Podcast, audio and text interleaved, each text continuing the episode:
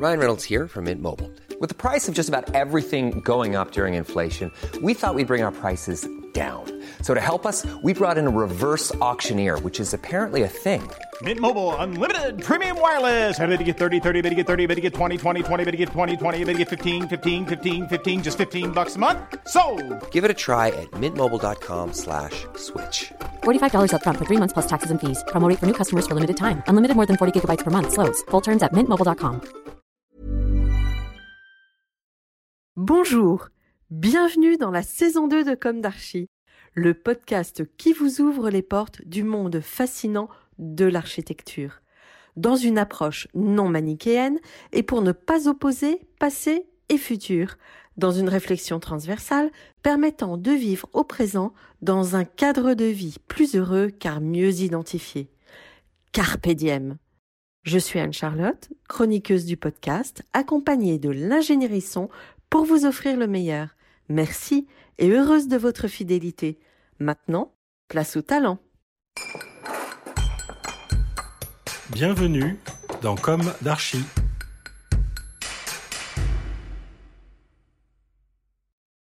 Chers auditeurs, ravis de vous retrouver aujourd'hui en compagnie de Michael Malapert. Bonjour Michael, Bonjour. bienvenue dans Comme d'Archie. Merci. Vous êtes architecte d'intérieur, fondateur et à la tête de Maison Malapert. C'est assez amusant car je viens de publier un article sur votre travail dans le numéro d'Archistorm qui vient de sortir. Merci. Et parallèlement, votre attaché de presse me suggère de vous recevoir dans Comme d'Archie. Alors, comme j'ai pris sincèrement du plaisir à écrire mon papier pour Archistorm, que je recommande au passage, j'ai dit oui tout de suite, d'autant que j'avais noté sur mes tablettes de vous inviter dans le podcast. Et nous voici réunis au micro de Comme d'Archie. Vous êtes donc architecte d'intérieur de formation designer, vous aimez la sociologie et vous excellez dans la création d'espaces dédiés au métier de bouche. Vous avez été récemment en charge de l'aménagement intérieur de la station F, projet architectural de Jean-Michel Villemotte, lieu auquel vous avez imprimé un style que je qualifie de kiff and graph. J'étais contente de ma trouvaille. Et vous avez aussi livré récemment l'hôtel Chouchou. On va commencer par le début. Quel est votre parcours? Quelle a été votre jeunesse? Où s'est ancrée votre envie d'architecture? Quelles ont été vos études? Alors, merci de me recevoir. Euh, donc, euh, j'ai grandi euh, à Lyon, moi. j'ai un papa architecte et une maman qui est dans les médecines douces. Et en fait, depuis tout petit, je traînais un peu dans l'agence de mon père à qui m'employait assez régulièrement à faire des tâches un peu ingrates. Mais en même temps, ça m'a permis de, découvrir plein de choses, de me sensibiliser à l'espace, aux matériaux, à ce que c'est que le métier d'architecte. Je n'avais pas tout de suite euh, conscience que c'était quelque chose vers lequel je pouvais me, me tourner, ou en tout cas, c'était pas évident. Et puis, c'est venu petit à petit. Aussi parce que du coup, j'ai intégré aussi ce que ma mère a pu me, me, donner de son côté, qui est euh, l'attention au corps, euh, au bien-être de ce corps dans l'espace. Et euh, en fait, la combinaison de l'espace d'un côté et du bien-être du, corps dans l'espace de l'autre, ça donne l'architecture d'intérieur, qui est un peu ce qu'on essaye de faire dans, dans nos projets, que ce soit l'hôtellerie, des restaurants ou, ou tout autre projet. Il y a, il y a cette notion que euh, d'un corps dans un espace, comment il va réagir avec cet espace, comment il va y répondre, comment l'espace peut influer sur le corps. Et voilà, c'est tout est, ré- enfin, ça résume bien un peu notre travail, quoi. Mhm. Votre père exerce toujours?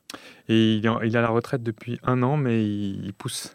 Il pousse comme tous les architectes, il pousse. euh, Il Pour repousse ouais. la date. euh, ouais, il, est- il est officiellement à la retraite, mais il continue quand même un peu. Voilà. Et il faisait quoi comme style de comme genre Euh, il faisait beaucoup de d'immeubles, de logements, de d'immeubles de bureaux. euh, À Lyon. C'était ouais, c'est vraiment très varié. Euh, Il y a un, un- c'est une agence qui s'appelle Soho Hmm. et euh, qui a travaillé sur des aéroports aussi. Enfin, plein de plein de sujets très divers. Ok. Une belle agence. Donc cette agence, elle a des héritiers? Oui, il y a eu des associés au fur et à mesure et du coup, elle continue. Bah Voilà. Mm. Euh, et euh, donc vous avez vous, vous êtes entré euh, dans une Oui.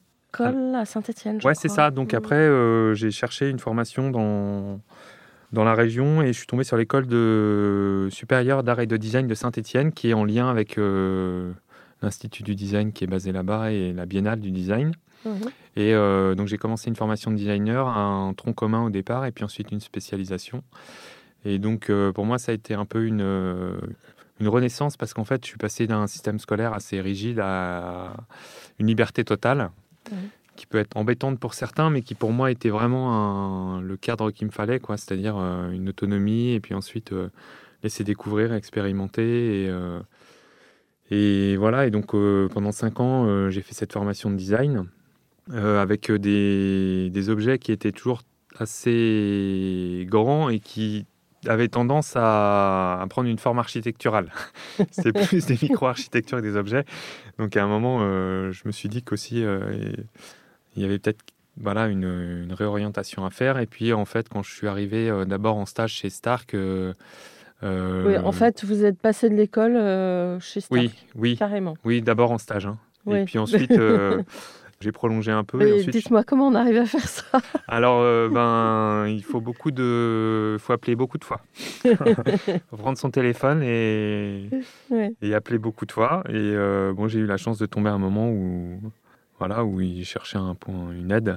Et donc, Bon. vous parliez de ces objets où vous hésitiez entre l'architecture finalement. et- Oui, en fait, bah, ça continue. Enfin, je continue à, dans nos projets d'architecture d'intérieur, on dessine encore beaucoup d'objets. Donc, ça fait partie d'un- d'une création globale euh, d'un d'un univers où euh, on est aussi bien à l'échelle architecturale que l'échelle de l'objet. Euh, donc, ça, je l'ai conservé. Et, euh, et voilà. Et puis, en fait, j'ai- bon, chez Stark, j'étais vraiment en bas de l'échelle, mais ça permettait de découvrir le, le fonctionnement d'une agence telle que celle-là, qui est assez unique et incroyable par les projets, par les budgets, par la personnalité de, de Stark aussi. Mais vous avez grimpé un petit peu dans la hiérarchie. Après, euh, je suis pas resté très longtemps parce qu'après j'ai enchaîné, j'ai été chez- débauché chez un, par un ancien de chez Stark qui s'appelle Imad Ramouni, Ouais. qui avait euh, pour euh, clients principaux les frères Pourcel, qui Ouais. sont donc euh, des restaurateurs à Montpellier, qui sont étoilés et qui à l'époque vendaient leurs cartes un peu partout dans le monde. Et en fait, euh, rapidement, j'ai été euh, en charge de développer, à chaque fois qu'ils vendaient leurs cartes, les, les projets de, de refonte de l'architecture des restaurants. Donc euh, j'ai fait ça à Shanghai, à Bangkok, à Londres, à Marrakech. Donc, vous avez commencé votre carrière en voyageant beaucoup? Ouais, c'est ça, ouais, ouais, ouais, ouais c'était, du coup assez formateur et assez euh, épanouissant parce qu'on découvre, on découvre des pays, des cultures, des, des artisans aussi différents. euh. Mhm. C'était assez intéressant. Et Et quand voilà. vous parlez d'artisans, j'imagine que vous avez découvert des savoir-faire. Oui. Parce que, par exemple, quand on entend euh, RDAI Oui. ou DL2A, euh, ils ont vraiment à cœur de redécouvrir des savoir-faire et de faire travailler en local Oui, quand ils travaillent à l'étranger. Vous aviez un peu cette approche aussi? Oui, oui, en effet, on- il y avait l'intégration de, de la culture locale dans les projets, évidemment. Même si, euh, dans, dans le cas où on travaille pour des chefs qui ont une, une patte et une identité en général assez forte, c'est ça qui est notre angle d'approche. C'est d'amener aussi cette, de manière architecturale l'identité qu'eux amènent dans la cuisine. Mhm. Donc il doit y avoir une relation entre le, le- le cadre et ce qu'on va trouver dans l'assiette. Donc euh, ça implique déjà un certain nombre de choses. Néanmoins, il y a des touches, des, euh, euh, qui sont tirées des artisanats locaux et qu'on essaye de chercher, euh, enfin qu'on a essayé dans ces cas-là, de chercher à chaque projet. ouais. Et après, donc, vous avez décidé de voler de vos propres ailes. C'est ça, ouais. Donc j'ai monté mon agence euh, après ça, après une expérience de 4-5 ans. Donc j'ai monté mon agence à Paris. Comme j'avais fait pas mal de restaurants, bars, hôtels, je suis, j'ai continué dans cette voie-là aussi parce que c'est des lieux de vie et les lieux de vie, c'est, pour moi, c'est les, lieux qui m'intéressent parce qu'il y a une énergie, parce qu'il y a une expérience qui est faite par euh, les clients de, de l'espace, de ce qu'on y trouve, de ce qu'on peut y découvrir. Et, euh, et au-delà de ça, la gastronomie, bon, c'est un sujet qui m'intéresse aussi parce que c'est un sujet agréable. Je suis assez gourmand et donc, et donc c'est vrai qu'il y a pire que de travailler avec des chefs et pour des, pour des restaurateurs. Quoi. Mm, évidemment. Donc euh, oui, vous avez, dans ce début de parcours, vous avez finalement puisé vos- ce qui est devenu une spécificité pour vous. Ouais, c'est ça, c'est les racines et puis ça rejoint un peu mon identité et, euh, et elle s'est forgée là. Donc il y a- il y, a une part de hasard, mais il y a aussi une part de, de choix à des moments de prendre certaines directions et qui nous amène quelque part. Ouais. Alors, l'une de mes questions récurrentes dans Comme d'Archie est est-ce qu'aujourd'hui vous avez le sentiment d'avoir accompli ce que vous imaginiez à la sortie de l'école? Eh ben, en partie. Après, euh, j'ai, j'ai, pas, je cherche pas un accomplissement définitif. L'accomplissement, il est dans, pour moi dans le, fait tous les jours de pouvoir euh, créer des nouvelles choses. Il est dans la création. Donc, si je suis dans un univers où, on me demande de créer, où je suis euh, en, posture de découverte, d'apprentissage, de voilà, c'est un peu une formation qui ne s'arrête jamais et qui qui dure le plus longtemps possible, quoi. Mhm. Donc, euh, dans, dans les projets que je fais aujourd'hui et dans les clients avec lesquels je travaille, j'ai la chance de, d'avoir cette demande qui m'est faite d'apporter des identités neuves, de chercher des, des nouvelles typologies. Et euh, c'est vraiment ça qui m'intéresse. Mhm. Donc, finalement, vous allez peut-être euh, venir à l'architecture? Euh, c'est pas prévu, mais, mais euh, si un jour je, je peux construire déjà ma maison, je trouverais ça, je trouverais que ce serait un super exercice. Ouais. Et vous avez jamais euh, eu envie de reprendre l'agence de votre père? Euh, ça s'est pas présenté. Enfin, si, ça aurait pu se, se faire. Euh, ce qu'il y a, c'est que je suis vraiment intéressé par l'architecture d'intérieur. Et parce qu'il y, y a des créations d'univers qui sont fortes, avec une partie créative importante dans les projets. L'imaginaire est important. L'imaginaire est important, c'est des univers narratifs. euh, et en architecture, comme on construit pour euh, 100 ans, on ne peut pas marquer autant les choses. Et c'est normal parce que sinon, ça, ça serait un peu compliqué pour les villes et les bâtiments.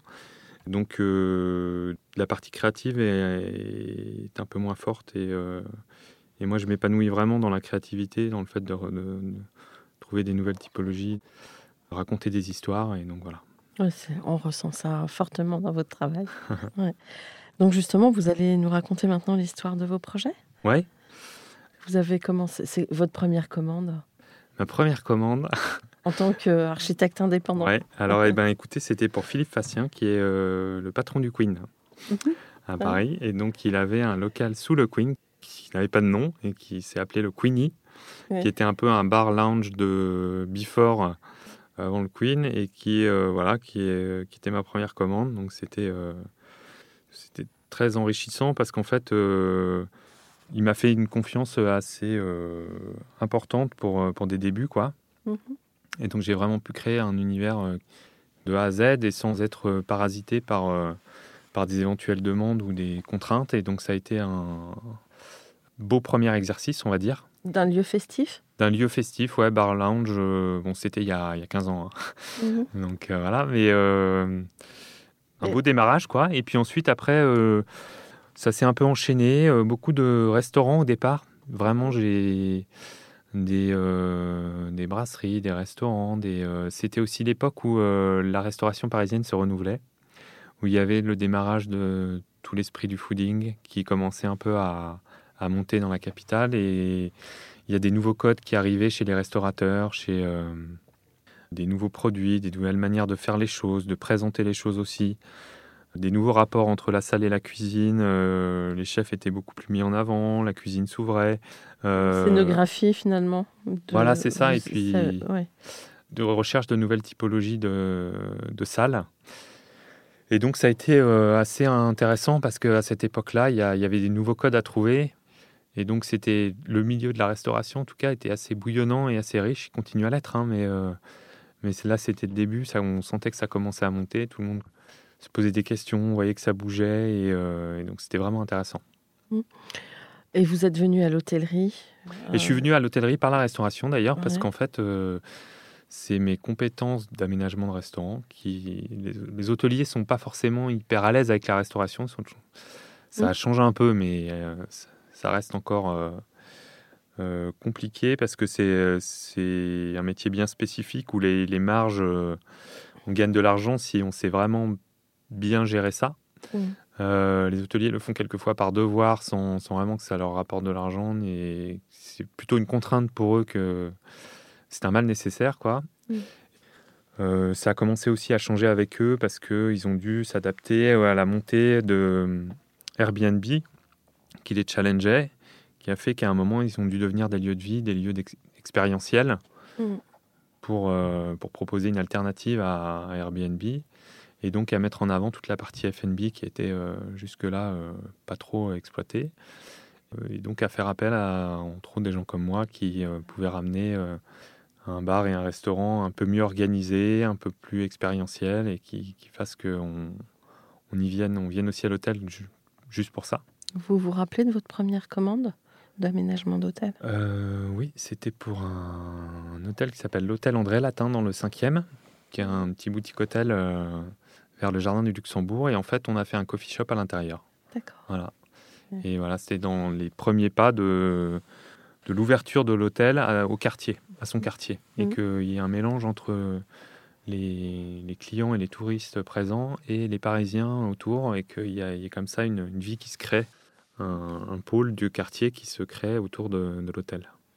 Et donc aujourd'hui, je crois que vous êtes à deux doigts de livrer euh, un Marriott à Bordeaux. Oui, en effet.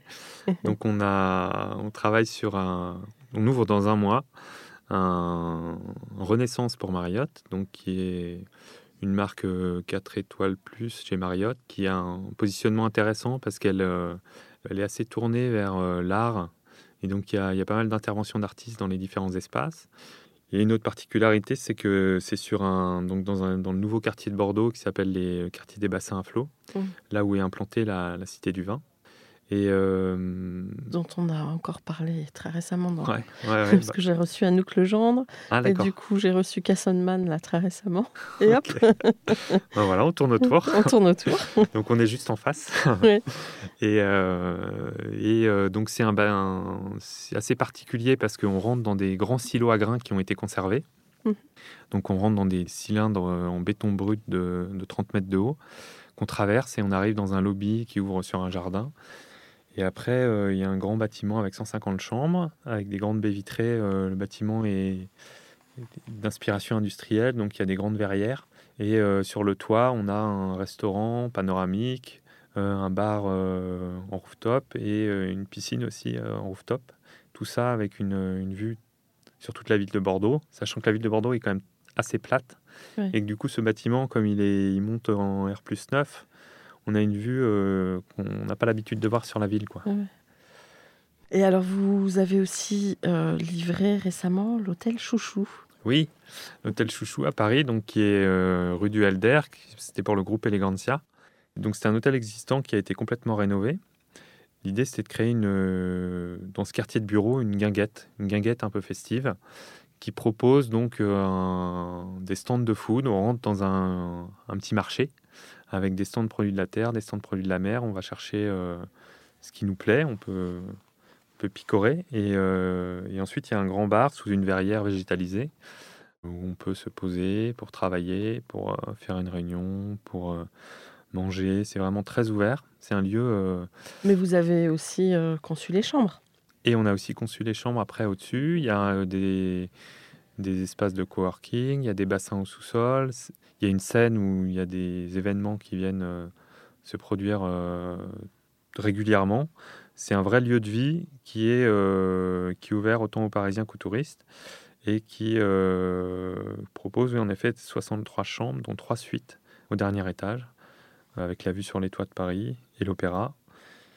Et c'est tiré de l'esprit français festif décalé qu'il a pu y avoir dans les guinguettes. Euh, Avec une façade euh, classique un peu chargée. Enfin, ouais, façade très haussmanienne. Ouais. Et euh, qu'on a décalé par des petits détails. Et mm. voilà. Bon, les façades à Paris, on n'a pas trop le droit de les toucher. Vous avez quand même réussi à donner, peut-être avec les hauts vents, ça fait penser un peu aux hôtels du Midi. Oui. Il y a un côté vacances. Oui, voilà, et c'est les stores qui font ça avec les, luminaires qui, qui, ramènent ce côté un peu balnéaire. En tout cas, euh, côté outdoor, quoi. Ouais. Hmm. Et euh, là aussi, on essaye de, casser l'intérieur, enfin les barrières qu'il peut y avoir entre l'intérieur et l'extérieur. Puis ça fait partie de ces nouveaux hôtels où on, rentre sur le lieu de vie et non pas sur un comptoir de, avec des des hôtesses. Avec des hôtesses, quoi. Alors, est-ce que vous pouvez aussi nous raconter euh, l'histoire de vos comptoirs de des métiers de bouche, enfin en tout cas des, des lieux que vous avez créés pour euh, le Meurice, non Je me trompe? Alors c'est pour euh, le chef pâtissier du Meurice qui ah s'appelle Cédric, Cédric, Rollet, mm. qui est euh, meilleur pâtissier du monde en 2018. C'est quelque chose. Il va falloir y courir. Et donc, euh, il, il voulait ouvrir un lieu en dehors du Meurice qui soit un petit peu moins guindé et où il puisse se présenter euh, des créations plus personnelles. Je crois qu'il avait déjà un lieu qui avait été designé par Sigu, Tout à fait, qui est dans le Meurice. qui est dans qui le est la boutique Meurice. du Meurice, celle-là, à l'agence. Mm. Et donc euh, là, il avait trouvé un lieu avenue de l'Opéra, qu'on a- qu'il a appelé Cédric Grolet Opéra. Et euh, c'est un lieu. euh, on a vraiment voulu sortir une partie du labo qui est au sous-sol, du labo de production, directement, euh, pratiquement dans la rue. Donc c'est une grande baie vitrée ouverte sur l'avenue de l'Opéra. Et même en passant en voiture, vous voyez le chef pâtissier en train de finaliser le montage de, son gâteau. Vous voyez le pain qui sort du four directement. Le four euh, est, visible depuis la rue.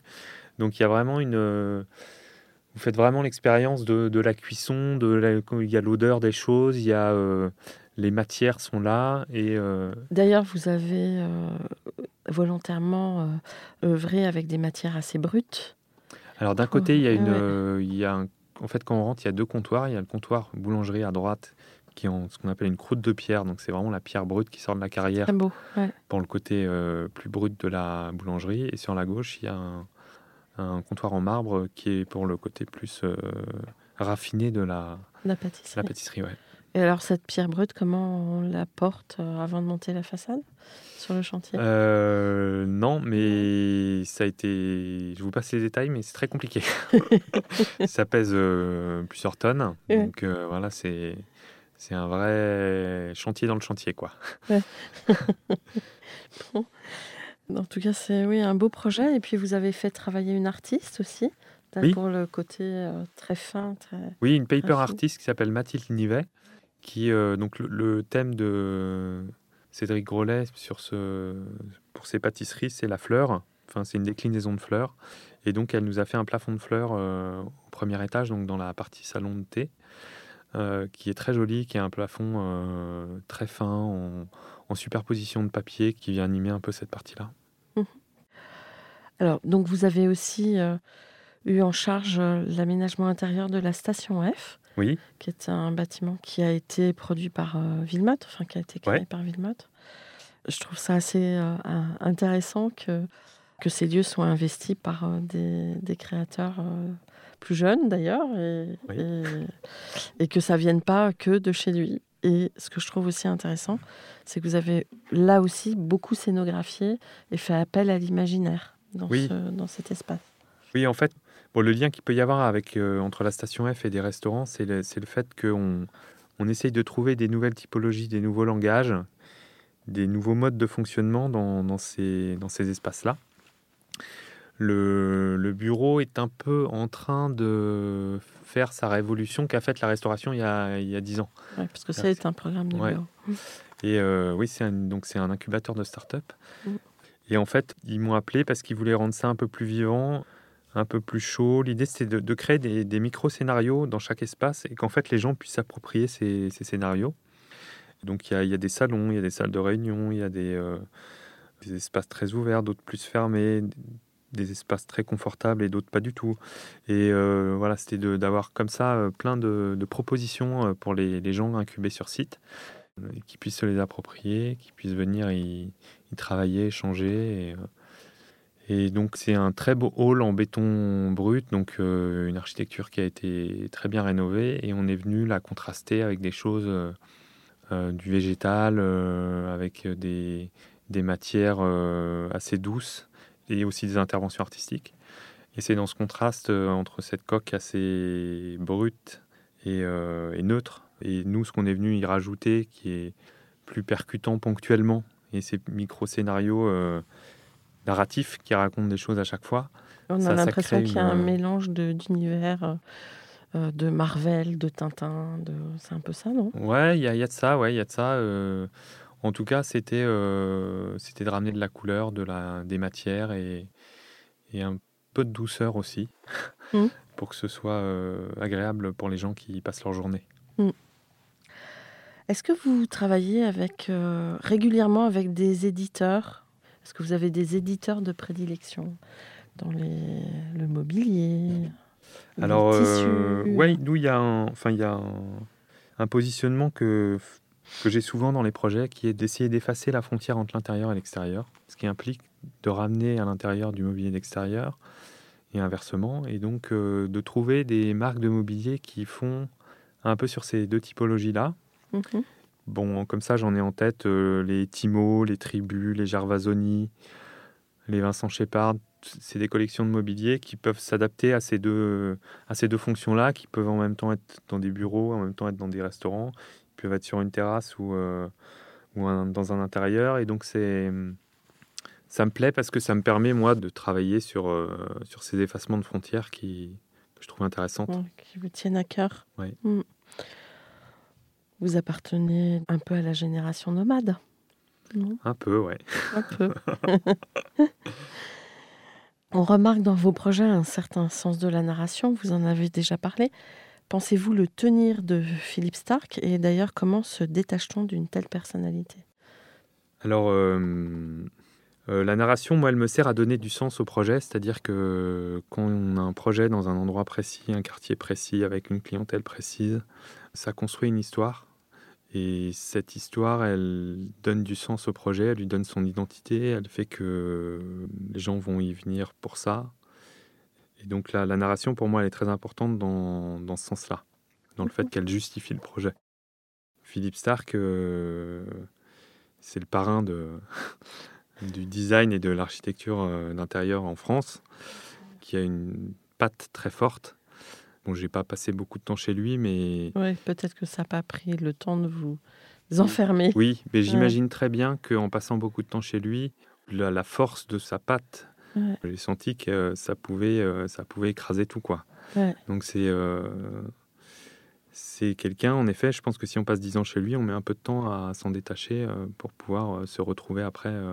voilà. Mhm. Donc en même temps, j'ai eu la chance d'y passer et je dirais que j'ai aussi eu peut-être la chance de ne pas y passer trop de temps parce que je pense que ça peut, facilement euh, Étouffer sa propre. ouais, étouffer sa propre créativité dans celle la sienne. Quoi. Finalement, vous, vous semblez euh, avoir une personnalité indépendante parce que vous avez euh, coupé le cordon avec un père euh, qui, pouvait quand même fasciner parce que vous, avez des métiers qui se ressemblent. Oui, c'est vrai, c'est vrai, c'est vrai. Et puis vous êtes parti, euh, vous avez, vous êtes affranchi assez vite aussi du grand maître Philippe Stark. Oui, oui, oui. Oui, c'est vrai. Ben ouais, je voulais faire mon petit chemin là. Euh, peu importe là où ça me menait, mais je voulais que ce soit le mien, quoi. Bon. vous vous m'aviez dit que vous aimiez la sociologie. Oui. Quel est votre, euh, enfin, pourquoi vous avez cette appétence pour la sociologie? En fait, l'idée, c'est que euh, à la base, j'ai une formation de designer et le process du designer, c'est de renouveler quelque chose qui est déjà établi. Donc, c'est euh, les recherches qu'on fait dans la, restauration en essayant de trouver des nouvelles typologies, de nouvelles relations entre la salle et la cuisine, de proposer des nouvelles manières de, se restaurer ou des nouvelles manières pour un hôtel de recevoir ses clients ou, de fonctionner. Ça découle de, des nouveaux comportements, des nouvelles générations, des, des nouveaux codes et ça passe par euh, beaucoup par des- la sociologie, la, la manière dont, dont les gens évoluent et dont la société bouge, qui fait que après ça se répercute sur les espaces et de voir comment, comment intégrer ça dans les projets. Quoi. Donc finalement, vous réfléchissez aussi à la culture de ces lieux que vous. Oui, enfin, on- enfin, en tout cas, euh, des cultures qui sont susceptibles de traverser ces lieux, c'est ça? Ouais, c'est ça. Et d'où pour nous aussi euh, l'importance de travailler avec euh, des artistes sur- souvent sur les projets parce que ça nous permet d'en faire des lieux expérientiels, des lieux de culture, des lieux euh, qui intègrent des... les changements de la société. Quoi. Mhm. Mais est-ce que c'est pas euh, une réflexion qui est propre aux grandes villes, aux métropoles? Je crois pas. Vous croyez pas? Je crois pas. Je crois que euh, ça se diffuse partout. Que on pourrait très bien. euh, je- les, les hôtels que j'ai trouvés les plus pertinents euh, ré- récemment sont situés à la campagne. Enfin, pour moi. Donc, euh, et les restaurateurs que je trouve les plus pertinents sont perdus dans des champs. Mais c'est pas leur euh, leur mode de fonctionnement ne reste pas traditionnel? Non, non, je crois pas. Hein, je crois pas. Mhm. Ou alors il y a un retour à un certain code traditionnel qu'on avait perdu. Ouais. Je pense euh, par exemple à, à l'idée pour un restaurateur de, de faire pousser lui-même ses- certains de ses produits et de les, de les prendre directement dans la terre et de les proposer aux clients alors qu'ils ont été récoltés le matin. Mm. Ça, c'est un truc qui avait été complètement perdu et oublié et, et qu'on retrouve euh, chez les jeunes générations. Quoi. L'ultra fraîcheur. Ouais. Cédric Grolet travaille aussi sur ce concept de la Oui, sur l'idée que euh, quand il dresse devant vous la pâtisserie que vous allez consommer et que du coup, il n'y a, y a pas de conservation au frigo et qu'il n'y a pas de perte de goût et que tout est, c'est optimal en termes gus- en gustativement parlant. Quoi. On a envie d'y aller. Je vous invite à y aller, c'est pas mal. Euh, comment est composée votre équipe? Euh, donc il y a des designers, euh, architectes, architectes d'intérieur, et voilà essentiellement. Et donc, déjà on- dans ces trois familles là, il y, a, il y a des points de vue différents. Après on se on complète aussi dans les projets ponctuellement avec euh, des, des consultants qui viennent euh, nous aider euh, pour la lumière, pour le, le végétal par exemple, pour la cuisine. Voilà, on a Mhm. des équipes avec qui on travaille qui peuvent nous apporter leur spécialité et nous aider à, à composer des projets. Quoi. On n'a pas encore parlé du développement durable, mais euh, Oui. avec euh, à la fois l'urgence climatique, la crise sanitaire, on parle souvent du monde d'après. Ouais. Comment vous l'imaginez, ce monde? Eh ben, c'est pas gagné. C'est pas gagné. hein. C'est pas gagné, mais en tout cas, nous, en tout cas, sur euh, notre partie là, notre partie, euh, le bâtiment en général a une, une responsabilité importante. Oui, avec l'empreinte carbone. Et puis, l- l'isolement aussi des, Ouais. des bâtiments qui, qui jouent pour beaucoup dans la consommation euh, d'énergie. Euh, après, bon, nous, je sais qu'il y a des matériaux qu'on n'utilise plus. On fait attention un peu à nos fournisseurs, euh, même si tous ne sont pas encore euh, à niveau. bien au niveau, mais on essaye de, de faire un peu attention à ça. Mhm. Euh, de sourcer nos fournisseurs, de travailler avec des artisans locaux. Par exemple, on a fait un projet en Guadeloupe, donc on a sourcé des fournisseurs là-bas. On a, on a vu les savoir-faire locaux aussi Mhm. voilà, après, c'est pas encore optimal, quoi. C'est pas Ouais. encore ce que ça devrait être, en fait. C'est ça le. On a, enfin, je sais pas si ça vous fait cette impression, mais moi, au fil des interviews, euh, j'ai vraiment le sentiment que l'architecture, alors c'est très long parce que c'est un process lourd, Oui. mais elle, elle est vraiment en train là de, de rentrer dans des processus plus vertueux entre guillemets. Oui. L'architecture intérieure, on a l'impression que c'est un petit peu, ça suit. Oui. Hein, Oui, Je suis Mm, d'accord. mm, c'est pas encore euh, rentré dans les mœurs. C'est rentré dans les mœurs, mais c'est Ouais. pas encore euh, optimal. C'est pas, Ouais. pas encore euh, aussi bien que ça pourrait l'être. Ouais. Parce que Mhm. ça, ça prend aussi du temps, parce que euh, Puis il y a beaucoup de matières euh, a beaucoup- synthétiques. Non? Ça dépend. Si on Pas- dit qu'il y en a ouais. pas, euh, nous on essaye de les éviter. euh, il peut ne pas y en avoir. Ça coûte plus cher, ouais, voilà. Ouais. Mais bon, il y, a- il y a des solutions. je pense qu'on, de toute façon, on y viendra par par la force aussi par choses. obligation, donc Ouais. il n'y aura pas de choix. Mais c'est vrai que c'est lent, c'est lent, Mhm. et ça pourrait être plus rapide. Ça, Bon, voilà. Euh, Je pense qu'il y a une nouvelle génération qui arrive qui, qui va booster un qui peu va tout booster un peu tout ça. ça. Ouais, Ouais. Euh, Elle a plus le réflexe d'emblée. Oui. Mm. Bon, après, euh, il y a aussi... Mais vous êtes encore très jeune. moi, Si, euh, si. plus trop, mais... trop, mais en tout cas, ce, que je peux vous dire, c'est que pour ce qui nous concerne, on enfin, c'est des données qu'on prend en compte dans les projets.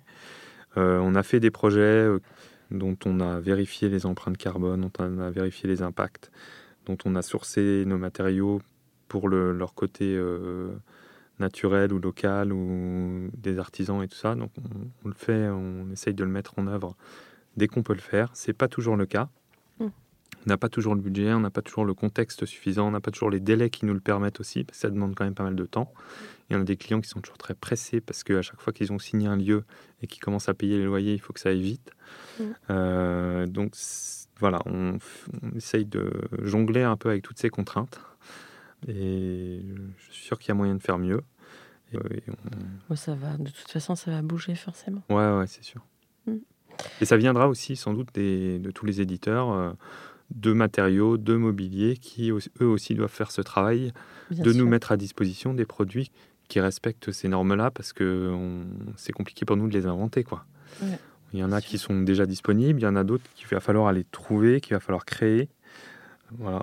Si Moi- vous pensez à quelque chose en particulier Non, en fait, moi, c'était drôle parce qu'à la sortie, à la sortie de, de mon diplôme, Ouais. j'avais une idée qui était de faire une agence de design qui, au lieu de rajouter des produits, en enlève.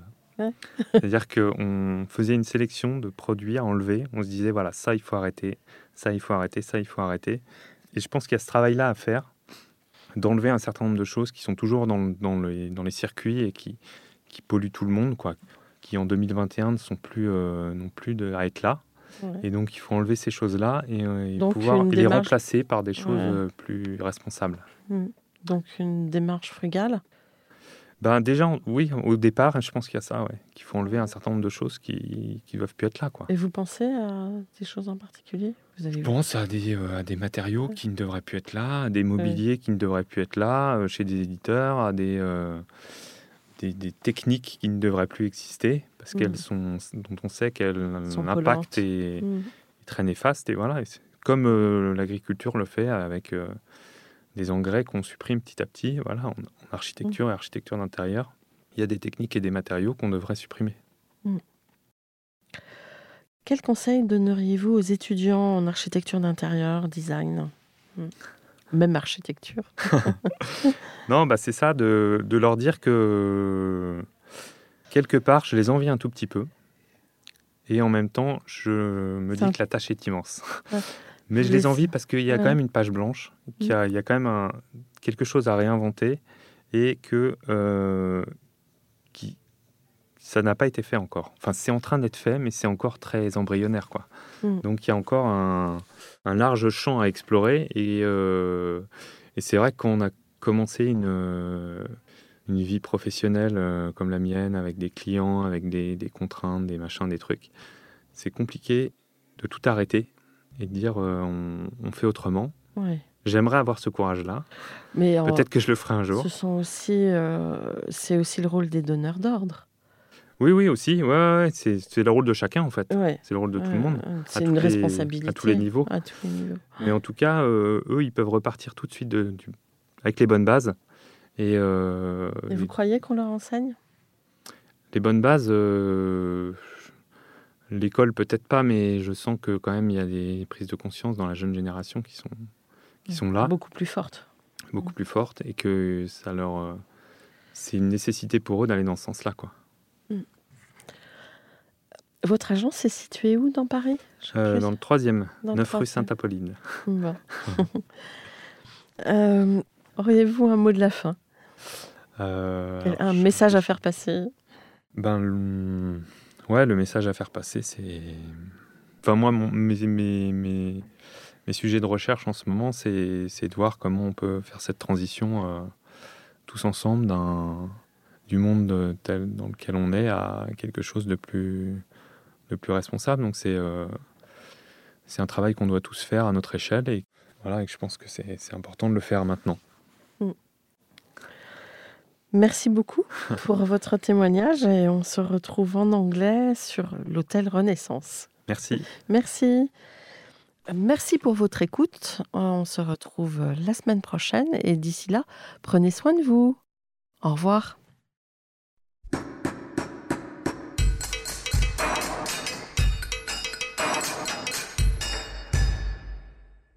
Chers auditeurs, merci pour votre écoute. N'oubliez pas de retrouver nos sujets en avant-première sur Instagram à l'adresse. C-O-M-D-A-R-C-H-I podcast. Si vous aimez ce podcast, favorisez sa diffusion en lui donnant 5 étoiles sur Apple Podcast, plus un petit commentaire, ou sur votre plateforme de podcast favorite. Et surtout, abonnez-vous pour écouter tous nos épisodes gratuitement. À bientôt et d'ici là, prenez soin de vous.